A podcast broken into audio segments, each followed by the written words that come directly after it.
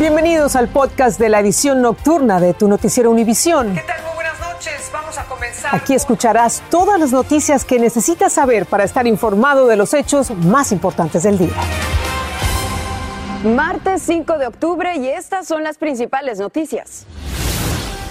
El presidente de Facebook, Mark Zuckerberg, desmintió las afirmaciones de una de sus ex empleadas que arremetió contra la empresa en el Senado. Aseguró que es completamente ilógico su argumento de que alentaron deliberadamente contenidos de ira para ganar dinero. California impone un impuesto del 12.5% a los cigarrillos electrónicos para tratar de desalentar el creciente uso de esos dispositivos entre los adolescentes. México emite el nuevo pasaporte electrónico que contiene un chip de seguridad. Es una tecnología de identificación de última generación que impide falsificaciones o alteraciones de datos. Al ser un pasaporte electrónico, va a ser muy difícil que se abuse o suplante de la identidad. Aquí comienza la edición nocturna. Este es Noticiero Univisión Edición Nocturna con Patricia Yañor. Muy buenas noches, bienvenidos. Les saluda Paulina Sodi. Vamos a comenzar esta emisión con la defensa del presidente de Facebook, Mark Zuckerberg, de las graves acusaciones contra la empresa por parte de una de sus ex, empleadas, quien el día de hoy testificó ante el Senado. Zuckerberg calificó de completamente ilógica las afirmaciones de Frances Hogan de que Facebook alentó intencionalmente contenido de odio para priorizar las ganancias sobre la seguridad de los usuarios. Galo Arellano tiene más sobre esta disputa. Mark Zuckerberg, el dueño y principal accionista de Facebook, se defendió esta noche de las escandalosas denuncias que presentó hoy ante un comité del Senado una de sus ex empleadas, quien prácticamente acusa a su ex jefe de haber convertido a esta plataforma social en algo tan adictivo como un cigarrillo y que el acoso que allí se genera persigue a los menores hasta sus casas. La compañía esconde intencionalmente información vital del público, del gobierno estadounidense y de otros gobiernos del mundo. Si quisiéramos ocultar nuestros resultados, ¿por qué habríamos establecido un estándar líder en el sector en cuanto a transparencia e información sobre lo que hacemos? Argumentó Zuckerberg en su página de Facebook. Antes de que Hogan dejara la red social, copió miles de páginas de documentos confidenciales y los compartió con legisladores, reguladores y el Wall Street Journal. El problema es peor entre jóvenes de 14 años, al igual que con los cigarrillos. Los adolescentes no tienen buena autorregulación. Zuckerberg, en su defensa, puso como ejemplo un cambio que introdujo Facebook mediante el cual en la página de cada usuario se mostraban menos videos virales y más contenido de amigos y familiares. Lo hicimos sabiendo que significaría que la gente pasaría menos tiempo en Facebook, pero las investigaciones sugerían que era lo correcto para el bienestar de la gente, comentó. Nada va a cambiar en las redes sociales si el Congreso no actúa. Fue el consenso que invadió hoy a republicanos y demócratas.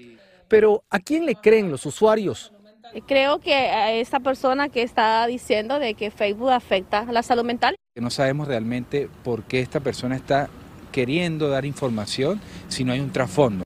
Crea a quien le crea. Esta experta en desarrollo humano asegura que la comunicación entre padres e hijos es vital. Por ejemplo, enseñarles la diferencia entre autoestima y autoestima. El autoestima viene de mí. Yo sé que valgo por lo que soy, porque soy una persona hábil, completa, capaz y única.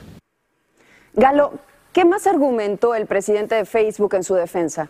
Cuando se refieren al argumento de que Facebook promueve deliberadamente contenidos que enfadan a la gente para obtener beneficios, Zuckerberg dijo que es ilógico porque los anunciantes exigen que sus anuncios no aparezcan junto a contenidos dañinos o que enfaden.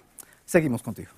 Gracias, Galo, por la información. Seguiremos muy atentos. Vamos ahora a California, donde equipos médicos de la Guardia Nacional fueron enviados a los hospitales rurales para ayudar al personal sanitario, quienes enfrentan un creciente contagio de coronavirus entre campesinos.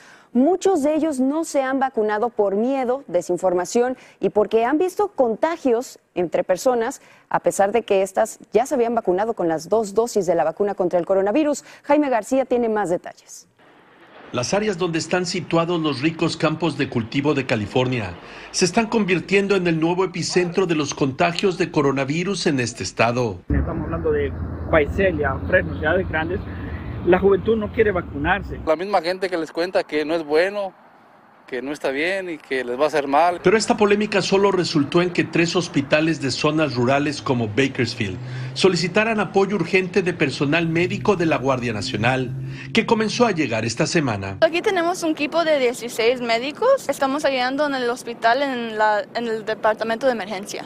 El emplazamiento de los efectivos de la Guardia Nacional a este hospital en Bakersfield sucede justo cuando se está registrando un aumento en el número de casos de coronavirus en las zonas rurales del Valle Central y el Valle de San Joaquín, California. Hace cuatro semanas las funerarias se saturaron en la comunidad campesina de Crescent City a causa de la pandemia. Es importante entender que estamos tratando de combatir la pandemia con las vacunas. Una encuesta de la Fundación de Trabajadores Agrícolas encontró que 35% de los campesinos se oponen a vacunarse y 15% está indeciso. Hay una gente que tiene las dos dosis completas y le pegó otra vez.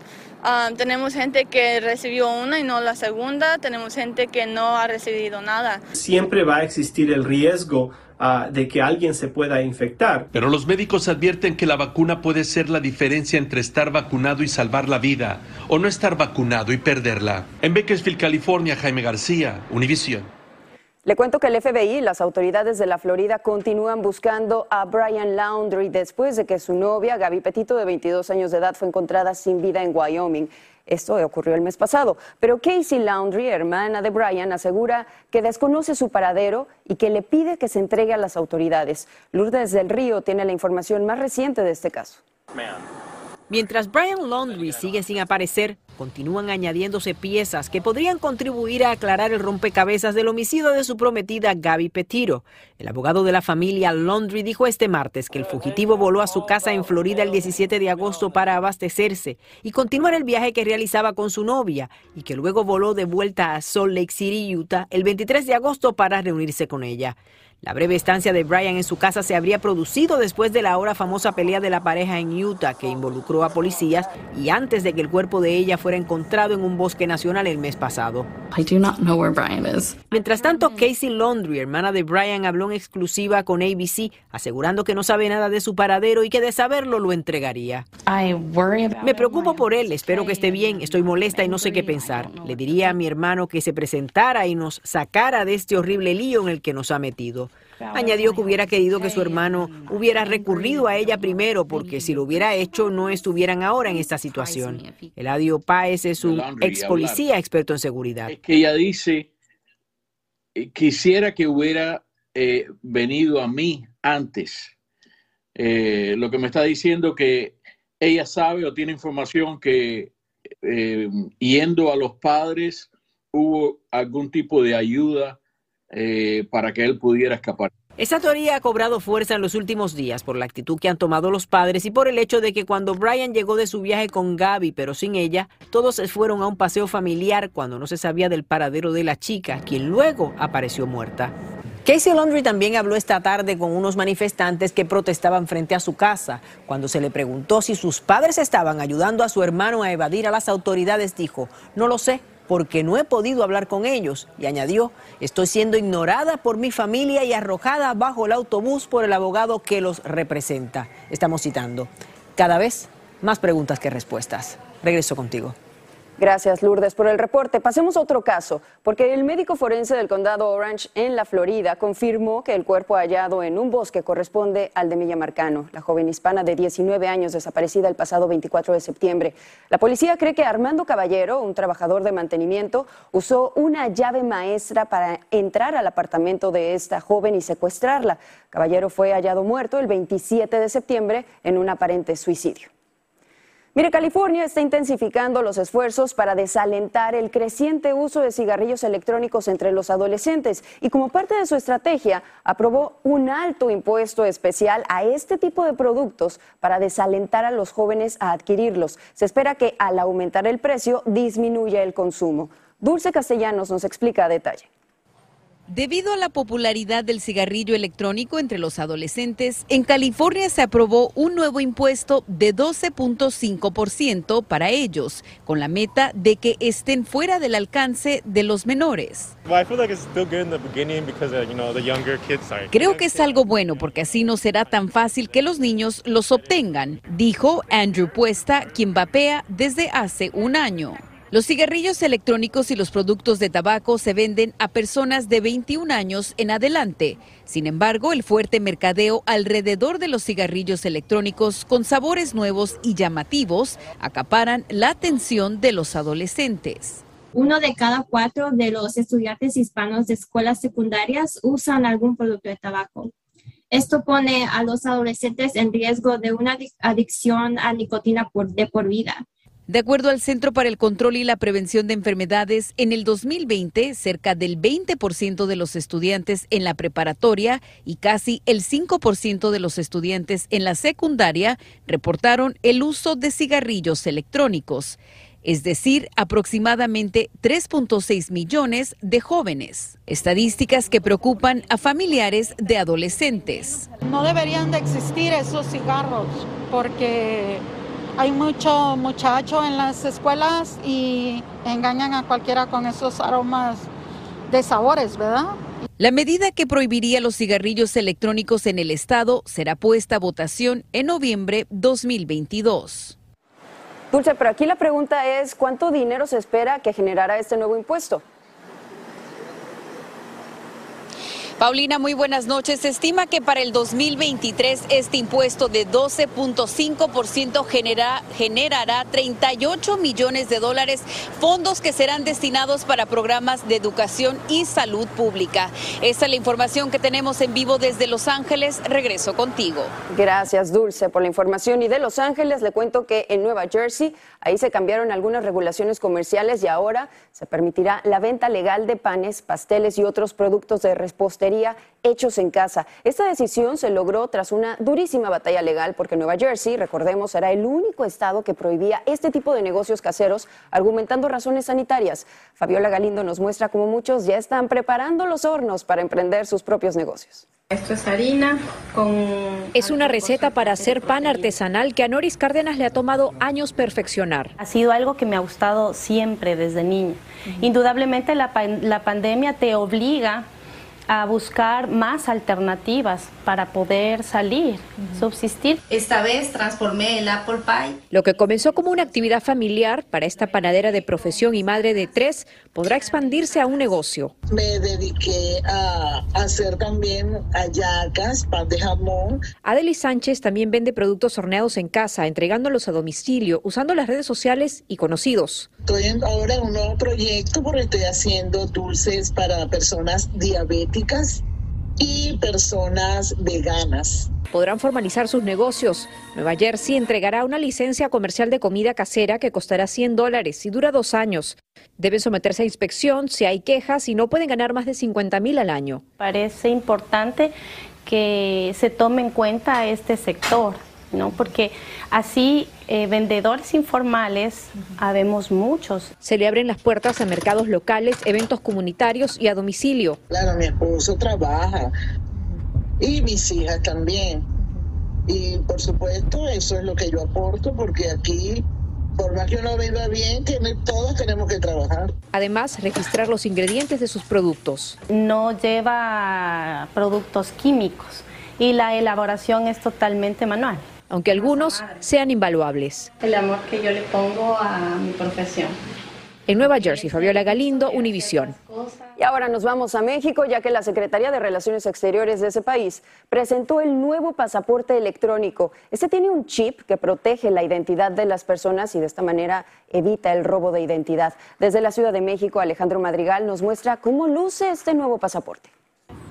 Aparentemente es el mismo, se le agregó la tilde al nombre de México. El águila del escudo nacional se hizo más grande y se le colocó este símbolo que significa que es el nuevo pasaporte electrónico mexicano, difícil de falsificar. Sí, es para más que nada proteger más tu identidad y que no el pasaporte no te lo puedan robar tan fácilmente. Pues lo vuelve muchísimo más seguro para uno.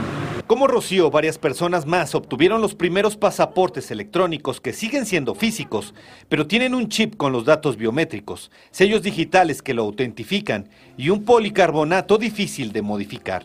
Va a ser muy difícil, muy difícil, de acuerdo a toda la tecnología que tenemos, que se abuse o suplante de la identidad. Y es que las medidas de seguridad llegaron después de que se denunciaron robos de materiales para hacer pasaportes. El más reciente en agosto pasado, que no llegaron a su destino en los consulados de Nueva York y en Guangzhou, China. En Internet existen sitios que ofrecen servicios para clonar los anteriores pasaportes. Y en video explican cómo se modifican de manera rápida y sencilla. Ya que vivimos en tiempos de de que la digitalización facilita este, clonar o todo ese tipo de cosas, pues pienso que también nos protege. Se espera que para enero todos los consulados en los Estados Unidos puedan expedir el nuevo pasaporte. Los Ángeles fue el primero en entregarlo a los mexicanos. México se incorpora a la élite de los 15 países con pasaportes electrónicos que los hace más seguros y que busca agilizar los cruces fronterizos. En la Ciudad de México, Alejandro Madrigal, Univisión. Y Venezuela reabrió el día de hoy los principales pasos fronterizos con Colombia, pero lo hizo de una forma parcial, únicamente para peatones. Hay que recordar que los puestos de frontera venezolanos fueron cerrados en el año 2015 por el gobierno de Nicolás Maduro. Desde Colombia, Yesid Vaquero nos muestra las reacciones de la población. Así se ve ahora el lado venezolano del puente Simón Bolívar en la frontera con Colombia, tras el retiro de los enormes contenedores que formaban una especie de barricada en la zona que divide a ambos países, puestos desde febrero de 2019. Para los que transitan a diario, es una muy buena noticia. Contenta porque por lo menos quitaban los containers, ¿no? Pero queremos nosotros, la gente que hacemos vía diaria entre San Antonio y Cúcuta, que eh, el otro paso sea de inmediato una decisión muy alentadora también para los miles que viven del comercio fronterizo y para cientos como Jonathan y sus pequeños hijos que podrían beneficiarse de una rápida reapertura. Porque así uno puede pasar libremente para allá y venir, pueden venir y comprar uno lo que uno va a comprar y llevar para allá y para la familia de uno. Para no seguir pasando por otros caminos. Por la trocha. Las trochas son los caminos ilegales donde les cobran y los exponen al peligro.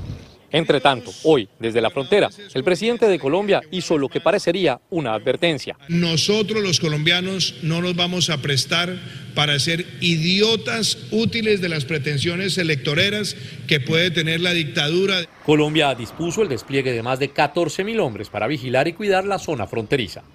Colombia permite el paso fronterizo desde junio de este año. Está preparada para la reapertura e incluso en voz del propio presidente ha hablado de la posibilidad de reactivar los servicios consulares. Sin embargo, ha advertido que se debe hacer de manera ordenada y gradual. Desde el puente fronterizo Simón Bolívar, en Cúcuta, Colombia, Yesid Vaquero, Univisión. Regresemos ahora a los Estados Unidos porque las autoridades identificaron como Mike Garbo al agente de la DEA asesinado en una estación de trenes en Tucson, Arizona, e informaron que el FBI está al frente de la investigación. Los agentes realizaban una revisión de rutina en un tren y arrestaron a un sospechoso, pero otro de apariencia hispana sacó un arma y les disparó, por lo que los oficiales respondieron y lo mataron. En otro tema, las autoridades informaron que el oleoducto que derramó decenas de miles de galones de petróleo en el mar frente al sur de California se rompió y fue arrastrado por el fondo del océano. Los buzos determinaron que alrededor de 4.000 pies del oleoducto fueron desplazados hacia un costado casi 105 pies. Los investigadores creen que ese daño fue causado por el ancla de un barco. Al regresar de una muy breve pausa, célebres artistas hispanos están entre los implicados en los secretos de sociedades offshore que reveló el Consorcio Internacional de Periodistas de Investigación. Volvemos. Estás escuchando el podcast de tu noticiero Univisión. Gracias por escuchar. Mire, los papeles de Pandora o Pandora Papers son los secretos de sociedades offshore que reveló el Consorcio Internacional de Periodistas de Investigación y no solo implican a políticos y magnates, también hay famosos y grandes artistas como Julio Iglesias, quien usó las sociedades para comprar mansiones en Miami. También está Luis Miguel, quien las utilizó para comprar un yate de lujo, pero también en esta lista aparecen Shakira, Alejandra Guzmán y Miguel Bosé. Le cuento que el expresidente peruano Alberto Fujimori será trasladado a una cárcel común y abandonará la prisión dentro de una instalación policíaca en la que permanece desde hace ya 14 años.